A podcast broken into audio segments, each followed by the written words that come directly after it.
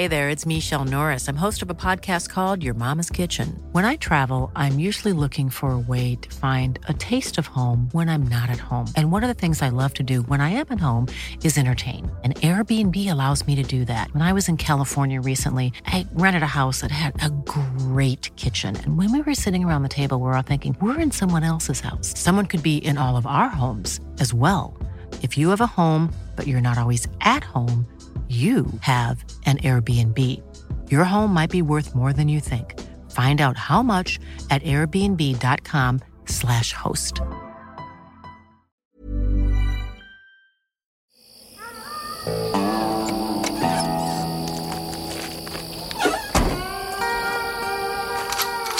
Die 100 besten Filme aller Zeiten. Ich begrüße alle recht herzlich. Wir kommen gerade frisch gefeudelt aus der Kirche ähm, zur neuen Ausgabe 100b. Da ist was runtergefallen. Äh, 100b FATS. Ähm, unseren ja, liebevollen cineastischen Marathonlauf. Zusammengestellt aus Listen von IMDb, Dark Horizons, äh, Kinomagazin Empire, Cinema, Rotten Tomatoes und so weiter und so fort. 60 von 100 haben wir schon. Heute starten wir in die Top 40. Yeah, in die Top 40.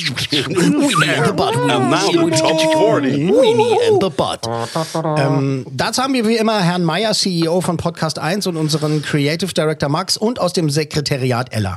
Hi. Ein herzliches Grüß Gott. Hallöchen. Hallo Stefan. Hallo. Servus. Servus, Grüezi und Hallo. Äh, gerne uns mailen, äh, Feedback äh, geben, Anregungen, Hinweise. Auch wir sind nicht unfehlbar. Wir freuen uns über jedwede Nachricht. Und natürlich auch, wenn ihr äh, über uns in den sozialen Netzwerken schreibt oder spricht. Was sagt man da? Also über die doofen Nachrichten ärgere ich mich manchmal schon, aber gut, okay. Ja, aber das gehört ja dazu, finde ich ja in Ordnung. Da musst du dicke Pferde haben. Gerne mit dem Hashtag 100BFAZ. 100 BFATs. 100 BFATs.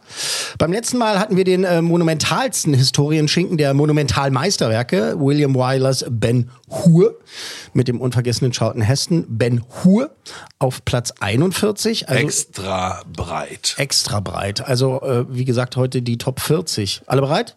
Jawohl. Ja. Achso, wieder, wieder bereit, ja. Hm? Ähm, wir müssen es mal sagen, ähm, heute definitiv eine Ausgabe ab 18. Ja. Also wenn jüngere Menschen und äh, Menschinnen äh, zuhören, äh, bitte jetzt äh, tatsächlich rausschicken. Also äh, Ella, gehst du bitte gemein. raus? Nicht, dass hinterher einer schreibt, draußen. ich habe hier mit meiner Achtjährigen gesessen und dann kamen da diese Worte und so und äh, bitte äh, tatsächlich, wir meinen das ernst. Es wird auch oben immer eingeblendet. Äh, Zigaretten, Schimpfwörter und so weiter. Nacktheit. Heute, heute tatsächlich äh, Schimpfwörter, äh, sexueller Inhalt, ähm, Gewalt. Gewalt. Ja. So muss man. Nachhaltige Und Gewalt. Alkohol und Zigaretten sowieso. Ist aber ernst gemeint tatsächlich. ne? Wir Ja, wollen ja nicht, dass okay. hinterher sich einer beschwert und sagt, ne, und so weiter. Heute geht es um einen Film aus dem Jahre 1986 mit Dean Stockwell, Laura Dern, Dennis Hopper, Kyle MacLachlan und Isabella Rossellini. Regie David Lynch. Also ich weiß schon, welcher Film es ist, Max noch nicht und der guckt immer noch so, als wenn er es noch nicht beantwortet. Wenn du mich noch einmal so vorführst live, kriegst du so ein Ding in die Magengrube. Ist ja live on tape, vielleicht können wir das rausschneiden. Nee, das lassen wir drin. drin. Oh, komisch, Lass lass es mal bitte drin. drin. Ich habe andere Qualität. Es geht um ta ta da da Blue Velvet. Boah, geil. Boah, geil. Boah. In dem surrealistischen Thriller geht es um den College-Studenten Jeffrey Beaumont. Der findet in seiner idyllischen Heimatstadt Lumberton eines Tages, tada, im Gras, auf der Wiese, am weißen Zaun sozusagen, ein abgetrenntes Ohr. Bei seinen Recherchen, gemeinsam mit der hübschen, braven, eher braven Polizistentochter Sandy, stößt Jeffrey auf die sexy Nachtclub-Sängerin Dorothy und auf Frank, ein, wie sagen wir das nett, gestörten, drogen- und sexsüchtigen Sadisten. Also ja, ein Mann wie du und Ein ich. Querschnitt aus der Gesellschaft. Ein Querschnitt aus der Gesellschaft. Jeffrey rutscht immer weiter ab in diesen ja, gefährlichen Strudel aus Gewalt, Sex und Wahnsinn. Unser Platz 40, David Lynch's verstörender Kultfilm Blue Velvet. Achtung, wie gesagt, es wird äh, explizit. Gleich mal zur Einstimmung. Ähm, der großartige Dennis Hopper als Frank mit so einer kleinen, ja, sagen wir mal, nennen wir es eine Rede. Also dann. Scheiße, wir ziehen hier alleine. Wir schenken unserem Nachbarn eine Vergnügungstour. Es geht weiter. War denn? Will einer von euch vielleicht mit uns eine Tour machen? Was ist mit dir, hä? Hey, kein Lächeln für Frank? Nein? Scheiß drauf! Wir gehen! Willst du mit Raymond gehen? Na komm! Ich sehe dich am Dienstag, Frank. Ja, Ben. Jetzt ist es dunkel. Let's fuck! Ich fick alles, was sich bewegt! Sympathischer junger Mann. Ja, sehr. Also für die damalige Zeit natürlich schon eine klare Ansage. Ja, doch, 86, ja, Heute das kommt, war echt. Ja, kommt es ja in deutlich. jedem zweiten Film, dieser Spruch, aber damals. Damals war das noch ein bisschen was anderes. Da war es Ja. natürlich äh, äh, auf die zwölf. Ähm, wer hat ihn gesehen? Wer kennt ihn? Eigentlich jeder, oder? nee, ich habe ihn wirklich nicht gesehen. Du hast ihn nie gesehen? Nee, nee, ah, okay. Magst nicht Bei gesehen? mir auch leider ein weißer Fleck. Also ah, aber du, ich hab- ke- du weißt, dass der Film existiert? Natürlich, äh, David Lynch, Blue Velvet, klar. Und äh, ich weiß auch nicht, warum ich ihn nie gesehen habe, weil Wahrscheinlich, weil er so würde mir bestimmt ist. gut gefallen. Ich denke schon. Aber ich habe diesen Film leider nie gesehen. Schande über dich, Schande über dein Haus, Ja. Schande über deine Kuh. Ja, auch Schande über Max, danke. Schande, ja, ja, über euch. Hätte ich Über sagen. uns. Jetzt Ella als letzte Bastion. Ja, hier. also ich habe den gesehen, aber es ist schon Ey, Ella, ewig Hand aufs her. Herz. Nein, ich habe den 1986. wirklich gesehen. Ja, wahrscheinlich so 1986. Nee, ich glaube, da war ich 15. 85 hat er ihn aber ein gesehen. bisschen später habe ich ihn auf jeden Fall gesehen. So mit Erinnerungslücken kann ich mich sogar noch dran erinnern. Mit Erinnerungslücken, ja, Ja. die, die, die haben wir wohl alle. Ja. Tatsächlich muss ich auch zugeben, dass ich Blue Velvet damals nicht im Kino äh, gesehen habe oder sehen konnte. Und Schande über dich, Schande über deine Kuh. Und über dein Kino. und äh, bis zum heutigen Tage halt auch nur im Heimkino. Ich kann mich noch an den Trailer damals erinnern, an die Berichterstattung im Cinema habe ich natürlich als, äh, als junger Mensch äh, verfolgt. Ich war da zwölf. Ne? Und äh, natürlich freut man sich dann über so bestimmte Bilder. Ne? Wenn man so sieht, Kyle MacLachlan, wie er da steht, nackend und äh, die wunderschöne Isabella Rossellini vor ihm kniet. Und ich denke so, was macht die da? Will sie gucken, ob, sie eine, Zeck, ob er eine Zecke hat? Ja, was sonst? Es war natürlich sehr, sehr aufregend. Ähm, gesehen habe ich ihn inzwischen, weiß ich nicht, drei, vier Mal. Und äh, da ich ja ein großer David Lynch-Fan bin, gehört er natürlich zum äh, Övre dazu, dass man den eigentlichen gesehen haben muss. Ne? Ja, das stimmt. Und ihr habt ja seit 86 halt die ein oder andere Gelegenheit gehabt. Ja, ich finde das auch komisch, dass ich den nicht gesehen habe. Naja, komisch Ja, ist es nicht Komisch ist ein Wort, was man benutzen kann, aber. Nein, es ist ja okay. Es gibt so viele Filme da draußen und ich finde es ja ganz schön. Deswegen, es ist ja irgendwie auch toll, dass wir heute zu dieser Ausgabe von äh, 100 BFATs mal halt drei Menschen haben. Ja, gut, der eine kann sich nicht erinnern. Also, also zweieinhalb, zweieinhalb Menschen haben, äh, die den Film nicht kennen. Ähm, es ist einfach wirklich ein faszinierender, beängstigender Trip von dem Film mit einer der verstörendsten Sexszenen der Filmgeschichte. Ähm, gleich dazu mehr. Ähm, es ist muss man auch sagen, absolute Meisterklasse in der Welt von David Lynch natürlich. Ähm, Das ist ja eine ganz besondere Art von Film. Ich finde es vollkommen okay, bei David Lynch zu sagen, äh, ist nicht meins. Ja, Ja, das ist danke, sehr das eigen. hast, Ne? hast, hast du mir jetzt quasi schon aus dem Mund genommen. Das Äh, ist nicht deins? es war nie meins, David Lynch. Lynch, nein? Nee, nee, Ui, ui, ui. nee, nee, nee. Ich, bin da, ich bin da sehr einfach. Ich finde, dass der Lynch eigentlich äh, auch ein sehr guter europäischer Regisseur sein könnte, ne? So Ja, mit ne? seinem Ansatz. Nicht so der Amerikaner. Ja, dass er halt, ich meine, wenn er halt so Lost Highway zum Beispiel, ne, das ist Fast skandinavisch, würde ich schon sagen. Ja, genau. Ja, ja, auch, ne? Das ist Lost Highway zum Beispiel ist halt ein Film, wo einfach in der, in der, in der, nach der Hälfte des Films einfach die Schauspieler ausgetauscht werden. Ja, das muss er erst mal bringen, ja. Einfach ja der geil. Haupt, Das Hauptdarsteller einfach, ja wieder geil. einfach der Hauptdarsteller wechselt. Und Lost Highway, um das mal kurz als kleine Anekdote, den habe ich das erste Mal in Australien äh, auf Video gesehen damals noch. Ähm, hab mir den ausgedacht, so, ah, hier, Lost Highway habe ich verpasst und so, kann ich mir jetzt eigentlich angucken. Und da fängt dieser Film an und dann kommt plötzlich ähm, Musik von einer deutschen Band. Rammstein doch wohl nicht. Ja, Rammstein, Rammstein doch wohl. Dachte ich so, oh, interessant. Und da war ich ja längst so im Australischen, so im Englischen und dann kommt da plötzlich deutsche Musik. Dachte ich so, oh, oh, äh, hallo, was ist denn jetzt los? Seine Suicidal Tendencies, aber die gab es noch gar nicht, oder? Was, Oder 90er gab's doch? doch? Rammstein Ja, doch- 90er, Rammstein hat er ja, später angefangen. Ja, ja. Ja, ja. 90er. Ja. Ähm, aber ja, David Lynch für mich einer der äh, größten Regisseure aller Zeiten, einfach ein- so ein durchgeknallter Typ. Äh, bei dem muss man halt dazu sagen, ähm, er erklärt seine Filme nie und er findet es auch vollkommen in Ordnung, wenn jemand aus dem Kino kommt und sagt, das habe ich nicht verstanden. Im Gegenteil, das findet er vielleicht sogar gut. Das ne? findet er super. Das findet er toll. Er möchte halt äh, Bilder, Sound ist für ihn ganz, ganz wichtig, Musik ist für ihn ganz, ganz wichtig. Hier hat er eben das erste Mal mit Angelo Badalamenti zusammengearbeitet und daraus ist ja eine wirklich große, ich sag jetzt mal, professionelle Freundschaft entstanden. Bada- Badalamenti hat äh, viele seiner Sachen vertont, ne? Musik zu Twin Peaks und so weiter. Äh, äh, und Entschuldigung, Twin Peaks ist natürlich toll. Aha.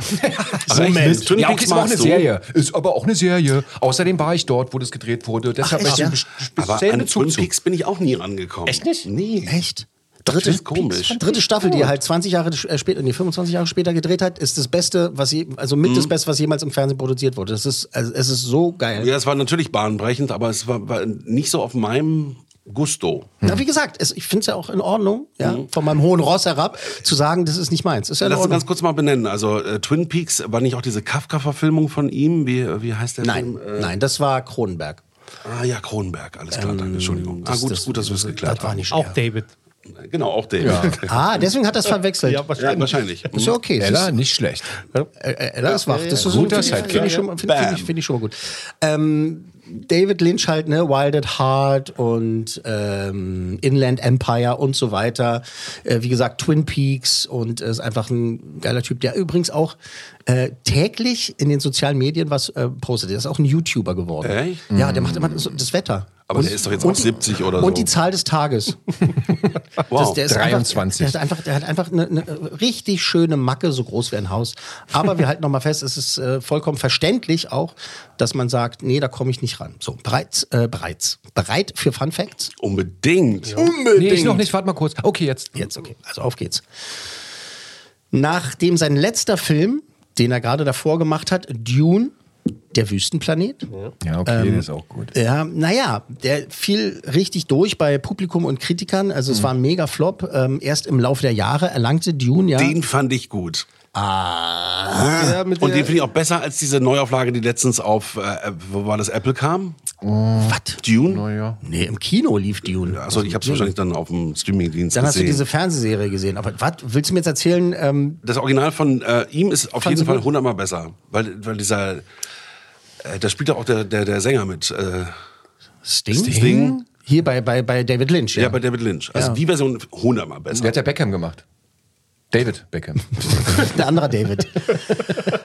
Herr, Herr Meier, also ich habe die ganze Zeit war ich sehr gnädig. Ja, okay, ich halte mich zurück. Nein, es, es, Geschmack ist ja, ähm, Sie- Siehst du den Fader da auf 1? ja wir Einfach runterziehen. Nein, das ist okay. Allein diese böse Figur bei äh, Wüstenplanet, dieser eklige Baron. Baron, Ja, mit der den so Pickeln. super. ja, also die, die Ausstattung finde ich großartig. Die Ausstattung ist ja. großartig. Das stimmt. Aber gut, das ist, darüber sprechen wir heute nicht. Aber- Okay, David Lynchs Version von Dune hat eben erst im Laufe der Jahre seinen Kultstatus erreicht und äh, deshalb wollte David Lynch als nächstes wieder ein wirklich persönliches Projekt realisieren und wurde schließlich inspiriert durch den Song Blue Velvet und zwar in der Version des legendären Tony Bennett aus dem Jahre 1963. Lynch hat den Song gehört und der sitzt so da und denkt so, hm, irgendwie muss ich, wenn ich dieses Lied höre, an einen Rasen, an Gras denken. Also jetzt so eine Lawn, ne? so eine Wiese und eine Kleinstadt. Also das war die Inspiration für ihn und so das Mysteriöse. Und daraus hat er einfach dieses Drehbuch aus dem, aus dem Stinkeling Pief, nee, Stegreif, wie sagt man? Aus dem Stegreif. Aus dem Stegreif. Äh, und das entwickelt. begann dann mit dem Ohr von Van Gogh, oder was? Nee, nee, Van Gogh kommt da nicht vor. Aber ein Ohr. aber, aber ein Ohr. Ein Ist so abgeschnittenes. ein abgeschnittenes Ohr. Wie gesagt, äh, Kyle MacLachlan eben als Jeffrey kommt halt in seine Heimatstadt und äh, muss sich da um seinen Vater kümmern und so weiter und dann findet er halt dieses Ohr und dann wird das alles, also diese wirklich kranke Story in Gang gesetzt. Also der Song hat ihn inspiriert und wir werden auch ab und zu nochmal diesen Song heute hören. Hören, ähm, diesen Song in Dreams. Ähm, ist eigentlich im Original von, ähm, wie heißt der, Roy Orbison. Ah, ja. You got it. Ja, sehr gut. Sehr gut, Max. Wir passen alle auf. Das Original von Roy Orbison, er hat aber die Version von Tony Bennett gehört und die fand er toll. Ähm, äh, schon die Besetzung des Films ist dann wirklich sehr interessant gewesen. Die Rolle der Polizistentochter Sandy sollte eigentlich 80er Jahre Superstar Molly Ringwald spielen. Die halt wirklich, äh, das ist so Hab ich rothaarige. gar kein Bild gerade. Rothaarige, so rote, äh, bisschen so ein bisschen wie so ein Bob oder sowas, ne? Die war Megastar. Die hat immer diese romantischen Komödien gedreht. Hat die Ist sie nicht wunderbar und Breakfast so. Club mit? Und Pretty in Pink zum Beispiel. Und Breakfast Club. Alles klar, auch. ich weiß genau, wen du meinst. Ja, ja. Äh, die Megastar und äh, David Lynch fand es halt toll, so einen Megastar drin zu haben äh, in, dieser, in dieser kranken Story. Die Mutter von äh, Molly Ringwald, die sich da um die Karriere von ihrer Tochter damals gekümmert hat, die hat das Skript gelesen und hat gesagt, das ist aber sehr widerlich. Ich möchte nicht, dass meine Tochter in so einem Film äh, mitspielt. Und die hat, ihre, die hat sich auch geweigert, äh, das Skript ihrer Tochter jemals zu zeigen. Sie hat gesagt, nee, was ist denn da, Mama? Äh, Blue Velvet, David Lynch, der ist doch toll. Ja, ja, Finger weg. Eine gute Mutter. Eine gute Mutter.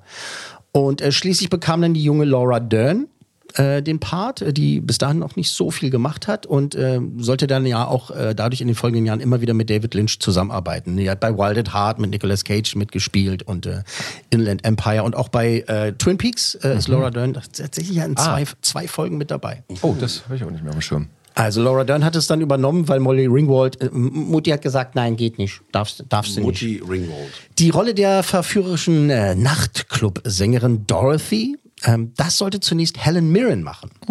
Äh, das muss man einfach auch mal wieder sagen. oh, Wir sind zwar der seriöse Podcast, äh, aber Helen Mirren war ja mal richtiges Gerät. Alter Falter. Keine Frage. Könnt ihr euch an Excalibur erinnern von John Boorman Ja, damals? ja Äh, den habe ich im Kino damals Aber nicht an gesehen. sie kann ich mich jetzt nicht erinnern. Nee? Nee. Na, dann gucken die mal wieder an. Alles also klar. die, äh, da sind ja auch auch einige Sex- Sexszenen, Sexszenen ja. drin und sowas und die ist also Kurze Nebenstory. Ich glaube, es war mein zwölfter Geburtstag, da kam der Film raus. Ich habe alle meine Freunde eingeladen. Und ich ihr durftet ihn sehen? Ab zwölf Ja. und nicht ab 16. War der echt? Ja, Ich äh, total kann- kann mir gar fehl nicht vorstellen. ähm, FSK. Ja. Und wir sitzen da im Kino und wir hatten so zwölfjährige Jungs und dann diese ganzen Szenen. Das war echt. Das kann Oh aber nicht Mann, in Berlin ey. gewesen sein, wo sie Nee, euch da reingelassen Aber haben. war ein schöner Geburtstag auf jeden Das war mein schöner Jungsgeburtstag, sage ich euch. Ja, das glaube ich, ey. Jedenfalls Helen Mirren, absolutes Gerät und die äh, hat auch richtig Bock drauf. Also die hat sich auch in die Arbeit gestürzt. Die hat mit David Lynch halt tatsächlich zusammengearbeitet. Die haben zusammen das Skript entwickelt, weiterentwickelt. Sie hat die Idee gehabt, die Idee gehabt, die Idee gehabt. Und gesagt, da mache ich das und war voll geil und dann mache ich das. Ähm, irgendwann während der Pre-Production hat sie aber dann doch kalte Füße bekommen. Ja, sie hat das Drehbuch so vorangetrieben mit dem, mit dem, ähm, mit dem Lynch. Äh, das hat ja auch immer wieder in Interviews gesagt. Sie hat da wirklich einen großen Anteil dran. Aber irgendwann hat sie gesagt, ah, ich weiß nicht. Ich glaube, ich bin nicht die Richtige für die Rolle. What? Sie glaubt an den Film, aber sie glaubt, es müsste jemand anders spielen. Sie hat von sich selber behauptet, nee, ich, das muss, müsste jemand anders machen. Oder hat sie ein anderes Angebot in der Tasche gehabt, parallel? Nee, das, das, das weiß ich nicht, aber sie hat tatsächlich gesagt, äh, pass auf, David, such dir jemand anderen dafür.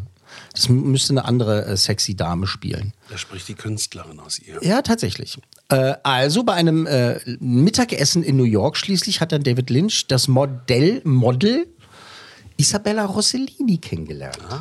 Die wurde ihm da vorgestellt, da war so ein gemeinsamer Freund, meinte, hier, das ist die Isabella und David Lynch so, schnipp, äh, die fand er gut und dachte so, Mensch, hallo, hallo. Ähm, und äh, hat sich mit der unterhalten und hat ihr von ihrem nächsten Film erzählt und hat auch die ganze Zeit von Helen Mirren immer geschwärmt, weil zu dem Zeitpunkt war sie noch an Bord.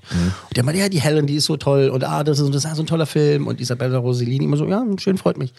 Und dann gibt's ein so ein Ding, bei diesem Mittagessen hat er ein wahnsinnig dämliches Kompliment Isabella Rossellini gemacht, weil er kannte die überhaupt nicht. Ne? Er ist ja ein sehr besonderer Typ und sagt zu ihr, Mensch, du bist so schön, du könntest glatt die Tochter von Ingrid Bergmann sein.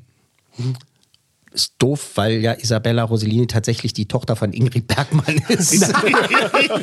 von dieser berühmten äh, Schauspielerin, äh, äh, die Tochter von äh, ihr und dem italienischen Regisseur Roberto Rossellini. Ne? Und Ah, come on. er sitzt so da und hat es wohl, es ist halt so eine Geschichte. Ob das, ich kann es mir vorstellen, ne? weil er halt, der, der lebt ja in Das seiner eigenen aber, Welt. auch, könnte aber auch ein lustiger, hätte auch ein Spaß sein können von ihm. Ne? War es Nee, wohl, war's wohl nicht. Okay. Er hat halt gesagt, er hat zu ihr gesagt, Mensch, du bist so schön. Oh, äh, Ingrid Bergmann äh, gilt ja immer noch als eine der schönsten Frauen, die jemals äh, auf diesen, äh, diesem hässlichen Planeten gewandelt ist. Zelluloid gebannt worden. Auch auf Z- Zelluloid gebannt wurde und dann sagt er, du bist, also könntest Ingrid. Geile Story. Ja, ist ja meine Mutter.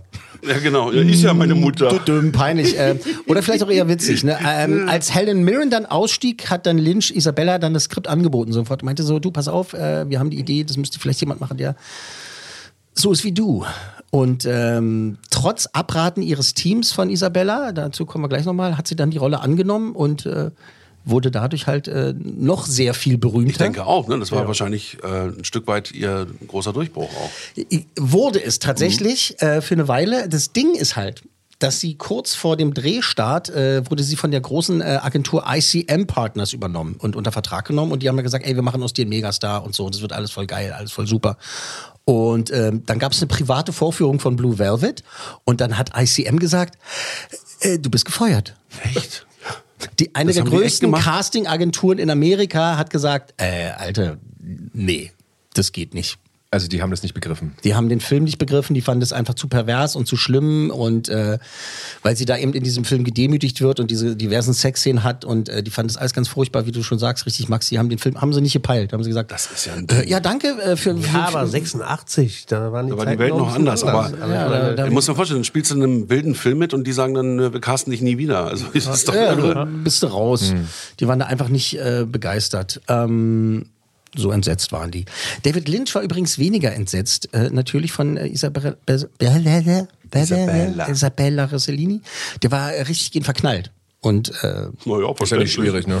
sollte halt was ist? Und nach den Dreharbeiten waren die tatsächlich offiziell ein Paar. Wow. Oh, Vier Jahre das lang. wird ja immer verrückter, deine ganzen Stories um Isabella. Isabella. Vier Jahre lang waren die zusammen und äh, Lynch hat behauptet, Isabella hat ihn dann fallen lassen. So, nee, das ist mir zu alt und zu doof und zu merkwürdig. Isabella sagt allerdings in Interviews, äh, dass Lynch äh, sie rausgeschmissen hat irgendwann und hatte die Schnauze voll. Tja, Aussage gegen Aussage. Also jetzt muss man sich mal überlegen, also es kann, ich möchte der Frau Rossellini um Gottes Willen äh, kein Unrecht antun, die war aber vorher auch schon mal mit einem großen Regisseur zusammen, vor David Lynch. Mit wem? Martin Scorsese. Oha. So bis 83. Also die ist so, ne, also ich, Ja. Wir eine Rossellini-Folge machen? Ja, ne, also ist schon eine wirklich interessante Frau. Also, äh, Jeffrey Beaumont äh, hat dann Lynch natürlich, nicht natürlich, also mit seinem Dune-Hauptdarsteller Kyle MacLachlan ähm, besetzt, mit dem er ja lange und viel zusammengearbeitet hat. Ne? Auch Twin Peaks-Star für Lynch war der einfach die perfekte Besetzung. Und äh, die Chemie mit Laura Dern, ne, die ja die Rolle übernommen hat ähm, von, der, von der Polizistentochter, ähm, da sollte die Chemie stimmen. So. Normalerweise werden die dann halt in den Raum gesetzt, dann gibt's halt so ein, so ein Casting, ne? dann sollen die halt ein paar Szenen so lesen. Und äh, Lynch hat gesagt, nee, das ist, mir, das ist mir zu doof, das kann nicht so funktionieren. Ich habe eine andere Idee. Äh, ihr geht beide Burger essen. Was? Ja, ja, ihr geht bei dem Burger essen. Nicht in so einem geiles Restaurant, nicht im Castingbüro, nicht in so einem Studio, sondern ihr geht einfach einen Burger essen.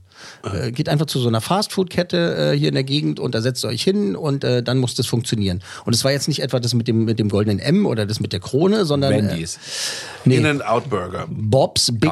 Bob's Big Boy. Okay, der war wahrscheinlich lokal. Ja, das war dann eher was lokal. Also ich kenne Bob's Big Boy Burgers nicht. Ich auch nicht. Ein Äh, lokales und, Lokal. äh, ich finde es halt aber schön, dass er halt gesagt hat, ihr geht jetzt zusammen einfach mal einen Burger essen. Das ist doch äh, viel besser als dieses ganze Monitoring und sonst Genau. was. Könntest du heutzutage ja auch nicht mehr machen, weil du Ja. müsstest ja erstmal rausfinden, weil, äh, Vegetarier. vegetarisch, vegan oder glutenfrei und all sowas, ne? Also das, und dann hat er gesagt, oh, so Burger essen gehen. Kommen wir zu Frank, diesen Sadisten. Ne? Äh, Da hat dann Lynch eben den legendären Dennis Hopper bekommen. Er meinte halt so, der passt. Und äh, Hopper äh, hat auch gesagt, ja, bin ich bei, finde ich gut. Hat er genossen, seine Rolle da als durchgeknallter Psychopath. Im Film schnüffelt er ja immer wieder so ein ominöses Gas. Also wenn er von einer Gewaltszene ist oder von einer äh, Vergewaltigung oder einer Sexszene, dann setzt er dich immer diese Maske auf und mal, ähm, Ich bin dein Vater. hören wir auch gleich. Ähm, dieses Gas wird nicht benannt, also man weiß nicht genau, was das ist. Und David Lynch hatte natürlich erst die Idee, dass es was ist? Helium. genau, fand er, fand er total witzig die Idee und äh, gleichzeitig wollte er halt auch, dass es dann gruselig klingt. Ne? So, Hallo, ich bin die. Ähm, dann haben sie das gedreht, auch tatsächlich mit und so und äh, dann auch ohne, Gott sei Dank. Ähm, aber das wirkte nicht gruselig, sondern es wirkte wirklich nur albern. Das war dann halt wirklich nur so äh, Donald Duck irgendwie und hat dann total abgelenkt von dem eigentlichen, was passieren sollte. Und albern wollte eben äh, Lynch äh, bei Hoppers Charakter äh, wirklich gar nicht. Wir schauen jetzt in die ähm, berühmt-berüchtigte Szene rein. Tatsächlich, wir tun das. Ähm, Isabella Rossellini, also als kleiner Setup, die sitzt vor Frank, der hockt auf einer Couch und er fängt an, eben an diesem Gas zu schnüffeln. Und dann sagt er recht ekelhafte Sachen und tut auch recht ekelhafte Sachen. Ähm, wir hören ins Original rein und wie gesagt, nochmal Achtung, es ist nichts für schwache Nerven und schon gar nichts für Kinder. Okay, ich nehme die Kopfhörer ab. Nimm mal die Kopfhörer ab. Ja, du- Okay. Du schaffst das. Achso, dazu muss man auch sagen, Kyle MacLachlans äh, Jeffrey sitzt äh, währenddessen im, im, im Schrank und beobachtet die ganze Er guckt durchs Szene. Loch, durchs Schlüsselloch, oder Äh, was? äh, guckt er durch, durch diese Also, Lamellen. Lamellen. Ah, Durch okay, Lamellen klar. durch. Cool, cool. Ja, also, ähm, sind wir bereit? Wir sind bereit. Ella, hast du, Ella geht schon weg. Ella, hast du Angst? Ja, Ella hat auch noch ein paar Sachen. Ella hat ja nebenbei noch ein paar Sachen zu aber, tun. Ne? aber du musst dich ja vielleicht noch dran erinnern, ne? Sehr empfindlich. Ja? Vielleicht kommt es vielleicht kommt's ja gleich wieder. So, wir haben genug ge- gesabbelt vorher. Ähm, Und es geht. Los. Hoho.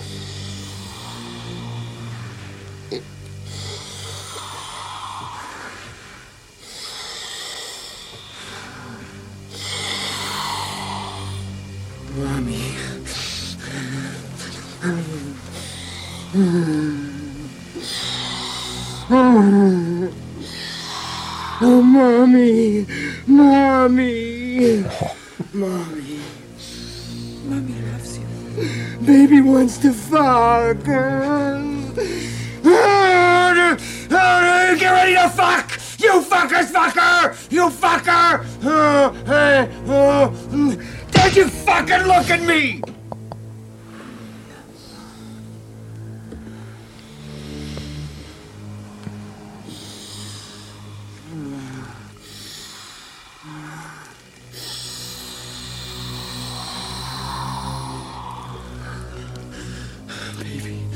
Velvet? Mommy, oh. Ja. Okay. Ich Ganz weiß, warum ich den Film nicht gesehen habe.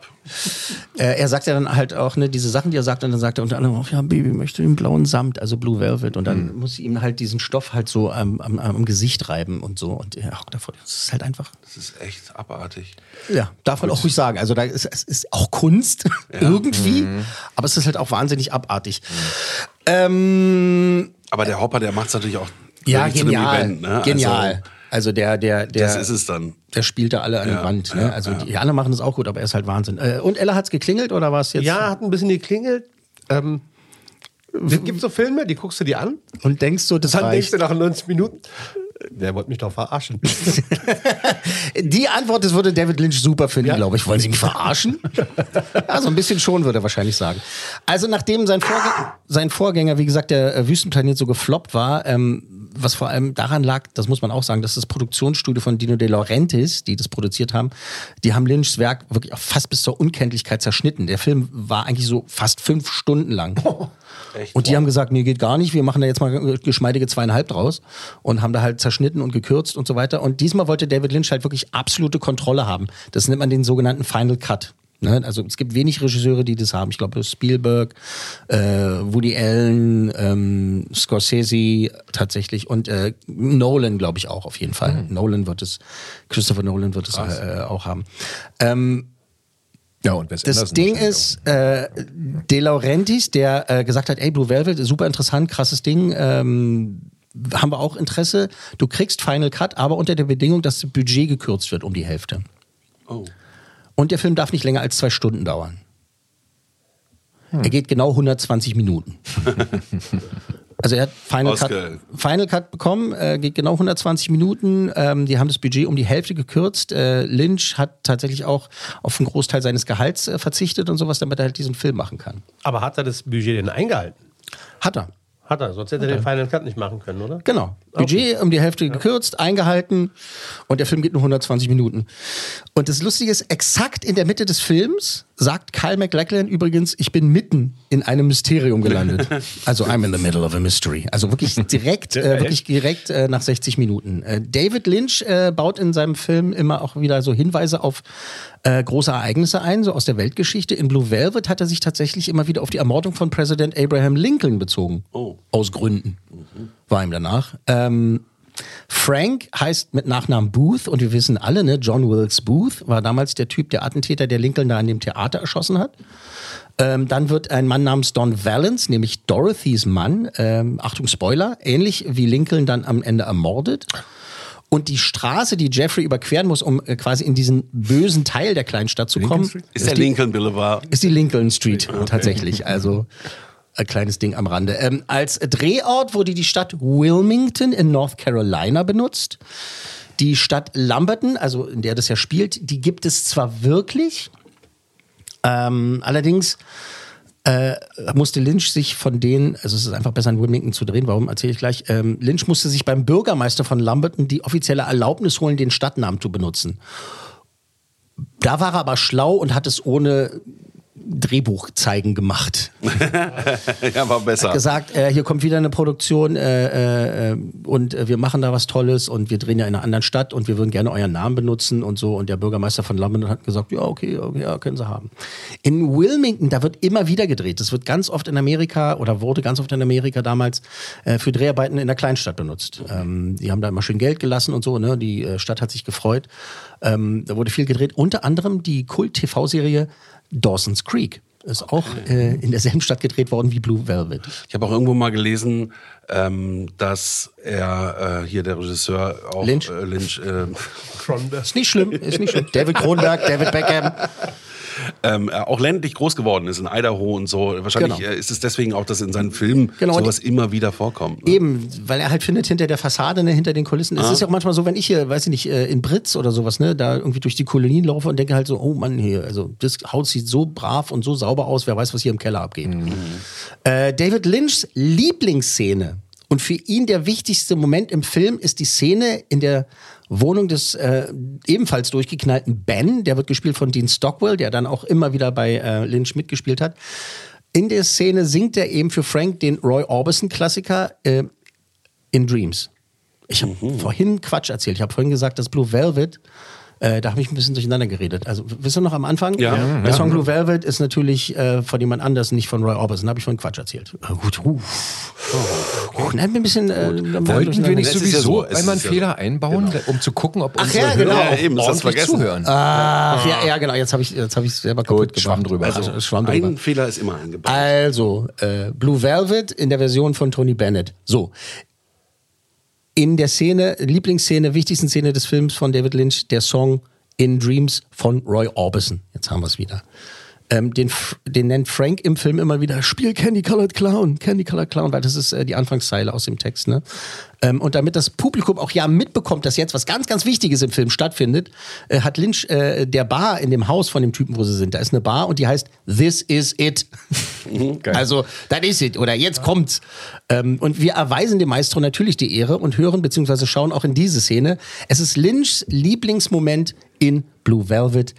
Äh, in Dreams wird halt gespielt und Dean Stockwell, genialer Schauspieler, äh, macht halt eine Show dazu. A candy colored clown they call the Sandman tiptoes to my room every night just to sprinkle stardust and to whisper, Go to sleep, everything is alright. I close my eyes, then I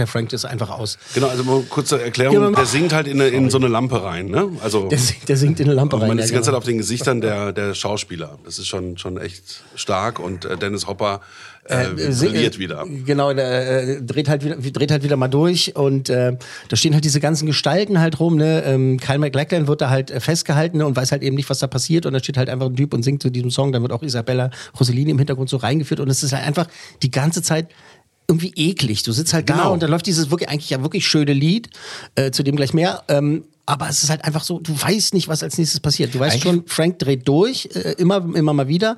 Genau. Äh, Kannst halt jederzeit explodieren. Es wird eigentlich nur eklig wegen Franks Mimik. Genau, weil Dennis Hopper da so, so steht und das so geil spielt, ne? Und die Szene, die wir als allererstes gehört haben, ne, dieses wo er halt äh, durchdreht, die kommt ja direkt nach diesem Song eben, dass er halt äh, äh, durchdreht und äh, Das macht Sinn. äh, wir hauen jetzt ab.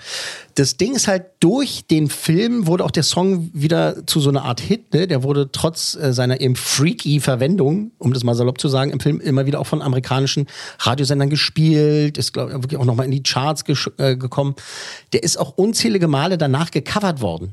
Weil äh, viele Leute gesagt haben, ähm, ja, das ist eigentlich so ein geiles Lied, müssen wir nochmal machen. Es haben auch Heavy-Metal-Bands äh, den gecovert und so. Und ähm, auch in düsteren Versionen. Äh, tatsächlich kommt äh, eine sehr, sehr schöne Vis äh, Version von diesem kleinen äh, Iren äh, namens Christa Burke tatsächlich. Und der hat Blue Velvet damals gesehen und er war, er war so verstört und aber auch fasziniert von Blue Velvet und eben dem Song In Dreams, äh, dass der Lady in Red Star dann beschlossen hat, in den 90ern äh, seine eigene Version davon aufzunehmen. Und zwar hat er dann in Interviews gesagt, weil er gefragt wurde, ja, warum haben sie denn hier Roy Orbison und so und äh, das In Dreams ist ja schon, äh, ne, ist ja schon eine, Hausnummer. Meinte er, ja, äh, Blue Velvet, toller Film, aber er wollte unbedingt In Dreams wieder auf die Seite der Romantik ziehen. Ah, okay. Und hat tatsächlich, äh, was wir hören, hat er, er hat ein Album produziert, das heißt Beautiful Dreams auch noch, ähm, hat er mit Orchester live das eingespielt. Also das ist nicht nachbearbeitet worden, sondern halt, ne, eben, äh, gut, wird behauptet, Max weiß, manchmal sagt man Dinge in der Musikbranche, die vielleicht nicht so Ja, ja, das kann ich mir aber trotzdem gut vorstellen. aber äh, das gibt's halt äh, als äh, in dieser großen orchestralen Version. Wir hören da jetzt kurz mal rein. Das ist nicht so Fängen von David Lynch wieder herausgespielt. Genau, das, das war sein Ding. Wie gesagt, er hat gesagt, äh, toller Regisseur, toller Film, ähm, aber er möchte das Lied irgendwie wieder, es soll wieder, Soll wieder lieb werden. eine schöne Anmutung haben. Also,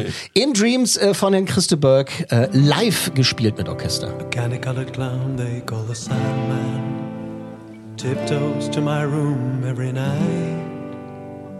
Just to sprinkle stardust and to whisper, Go to sleep, everything is alright. I close my eyes and I drift away.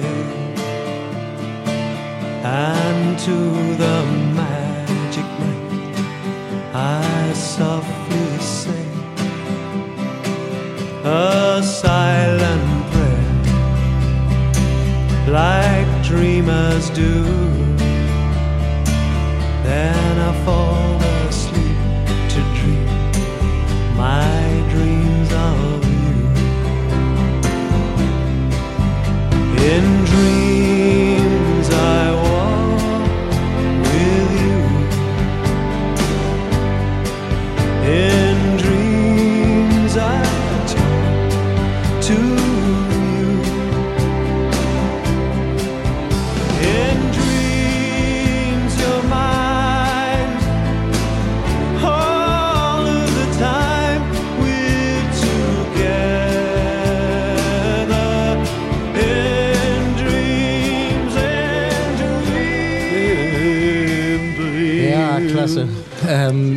Ja, also Oh, ähm, Ella, die, die, ein Taschentuch. die Ja, ganzen danke. Streicher, die setzen erst später ein. die, ne? die, die kommen halt immer mehr, es kommt halt immer mehr und so. Hat er aber schön gemacht, oder? ja, Ja. toll, toll gemastert auch. Schön.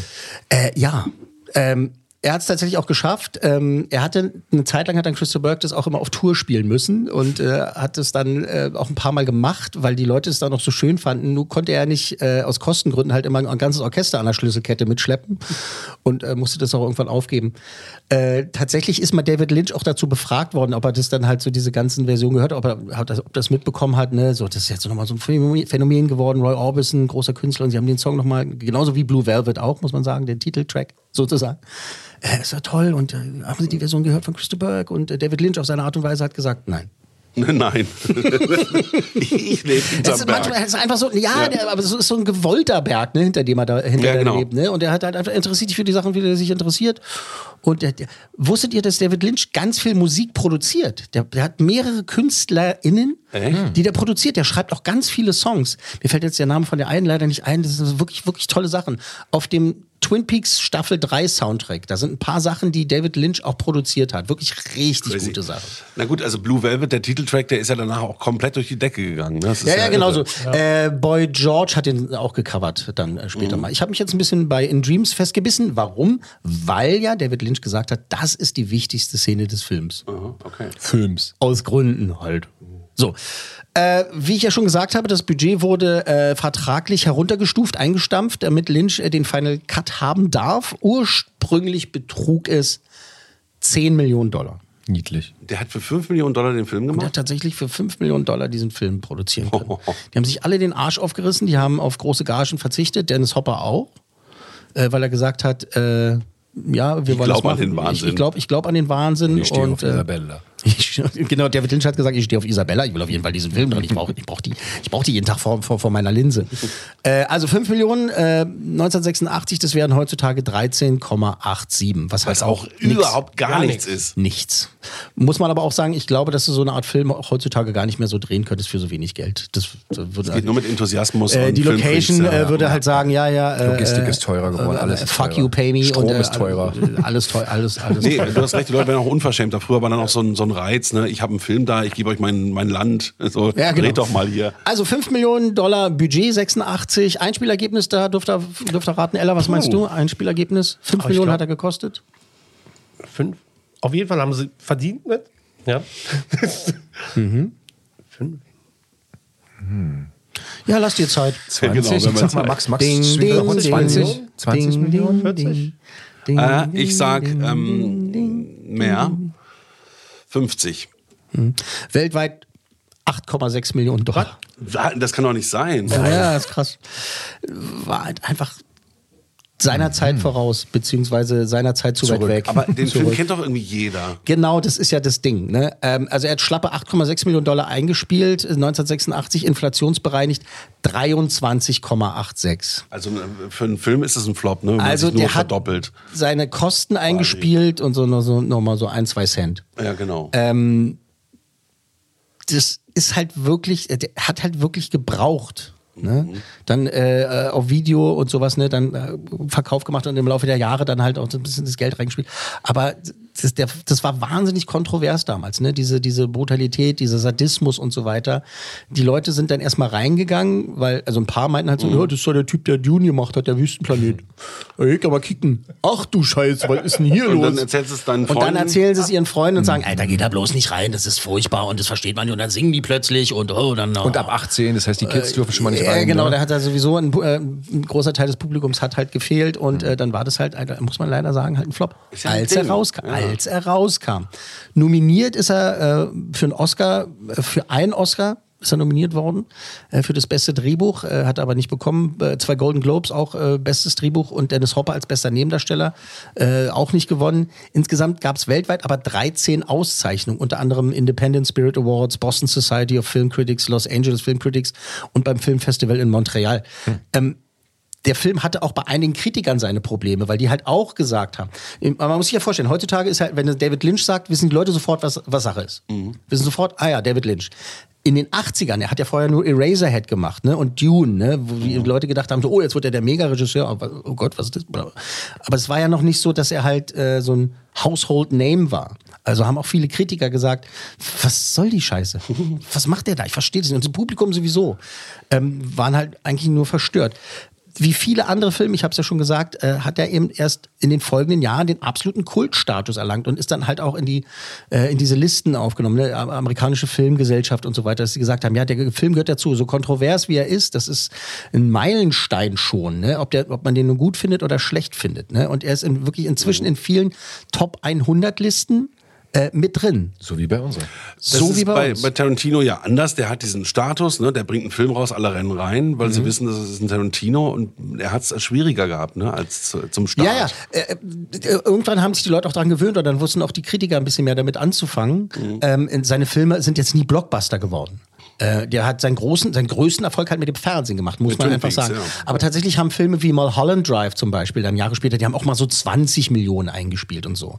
Also er Aber es war produziert nie so richtig fett. aber er produziert ja auch keine Filme für 200 Millionen. Ja. Also er hat immer ein kleines Budget und dann macht er sein Meter und dann kann er halt das nächste Ding machen und dann ist es in Ordnung. Aber ein Blockbuster-Regisseur ist er nicht. Aber, aber ein Regisseur, den wirklich jeder kennt. Genau. das stimmt. Also der Bekanntheitsgrad ist äh, in der Filmbranche halt bei 100 Prozent. Ja. Selbst wenn man noch nie einen Film von ihm gesehen hat. Ja, Wissen halt alle so, ja, David Lynch, äh, nicht mein Ding. So. also, bei Das muss uns, erst mal schaffen. bei uns hat er auf Platz 40 es geschafft.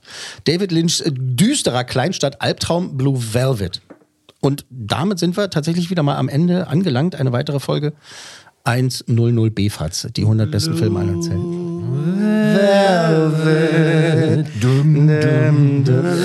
Äh, vielen Dank an äh, Ella. Ja, danke, danke Ja. euch. Ja. Ähm, die Frage jetzt an dich. Und äh, wirst du dich nochmal rantrauen, Blue Velvet zu, zu gucken? Oder? Ich, sage immer ja und dann mache ich es, aber ich glaube, da habe ich wirklich ein paar Erinnerungsstücken wieder gehabt. Ich kann mich erinnern, mein Bruder hat den ausgeliehen in der Videothek, Genau, ja. VHS. Und haben wir uns den ja angeguckt. Und wir waren wirklich Geschockt. Dieser Spruch kommt nicht irgendwo her.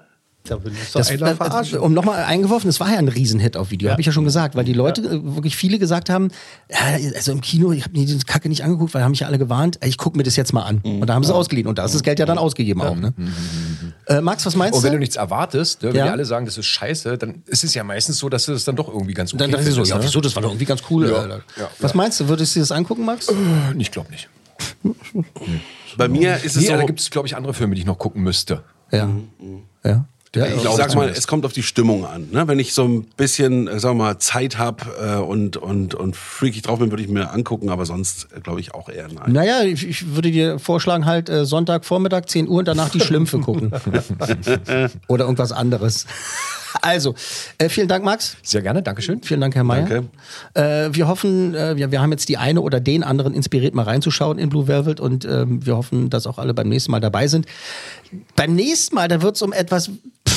Also es ist schon lustig, wirklich komplett anderes geht. Also wirklich ganz, ganz anders.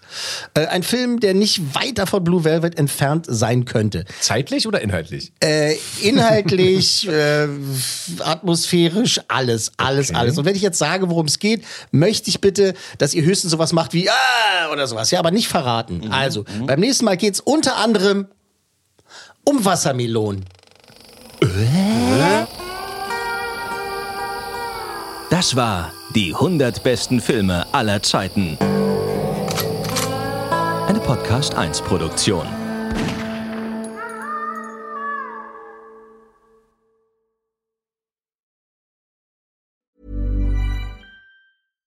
Hi, I'm Daniel, founder of Pretty Litter. Cats and cat owners deserve better than any old fashioned litter. That's why I teamed up with scientists and veterinarians to create Pretty Litter. Its innovative crystal formula has superior odor control and weighs up to 80% less than clay litter.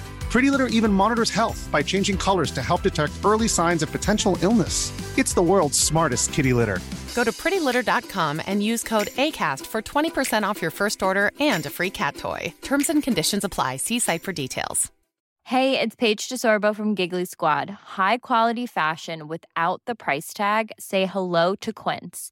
I'm snagging high-end essentials like cozy cashmere sweaters, sleek leather jackets, fine jewelry, and so much more. With Quince being 50 to 80% less than similar brands. And they partner with factories that prioritize safe, ethical, and responsible manufacturing. I love that. Luxury quality within reach. Go to quince.com slash style to get free shipping and 365 day returns on your next order. Quince.com slash style.